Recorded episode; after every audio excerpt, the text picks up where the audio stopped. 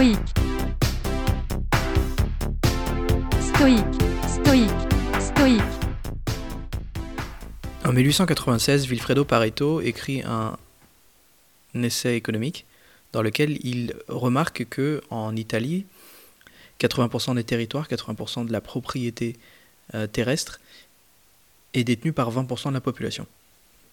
Il parle des vital few, la minorité vitale, des trivial many, la majorité triviale.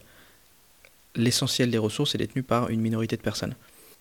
Et ce principe économique a été observé depuis dans de nombreux autres euh, domaines. C'est un phénomène qui maintenant est connu sous le nom du principe de Pareto, la loi de Pareto en, français, et qui a beaucoup été reprise euh, depuis qu'elle a été euh, reformulée par un consultant en management qui s'appelle Joseph Juran, et qui a décidé du coup de l'appliquer à tous les autres domaines de l'économie, qui s'est rendu compte qu'en fait il y avait une façon d'observer ça partout. Ce que ça veut dire, c'est qu'il a découvert que 20% des activités donnaient en général 80% des résultats, 20% des clients rapportent 80% des ventes, etc. Donc cette loi de Pareto, elle a des applications dans l'industrie. C'est un des outils principaux qui est utilisé dans la méthode 6 Sigma, par exemple, pour ceux à qui ça parle. Et c'est aussi beaucoup utilisé dans le conseil en management, parce que voilà, ça a été hérité par un consultant en management. Et donc, un outil qui est beaucoup utilisé pour euh, analyser les, activités d'une entreprise, essayer d'identifier euh, celles qui sont les plus, euh, les plus productives. Et je ne sais pas si vous vous souvenez de la méthode d'Ivy C'est une méthode où on fait une liste des 10 trucs les plus importants à faire pour le lendemain et ensuite on les met dans l'ordre et on s'attaque seulement au premier de la liste et ensuite au deuxième, etc. En général, on n'a pas le temps de tous les faire. Et en fait, c'est exactement ça le principe. Il y a deux trucs qui vont être au sommet de la liste, qui vont être les plus importants et qui vont avoir 80% des impacts, des effets des conséquences sur votre vie, sur vos projets, etc. Et c'est souvent ce qu'on évite.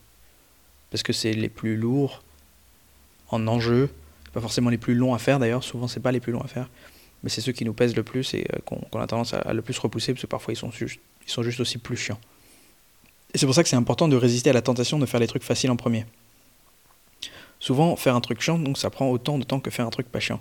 Et l'hésitation, c'est le pire truc, parce que penser à remplir sa déclaration d'impôt, ou un document administratif, et puis la regarder sur le bureau plusieurs jours d'affilée et repousser à chaque fois, ça fait juste grandir la culpabilité, le poids de s'y mettre, alors qu'en en fait ça prend, ça prend 5 minutes. Quoi. Donc voilà l'action que vous pouvez faire dès aujourd'hui pour commencer à mieux prendre en compte cette idée-là, essayer de l'observer dans votre vie.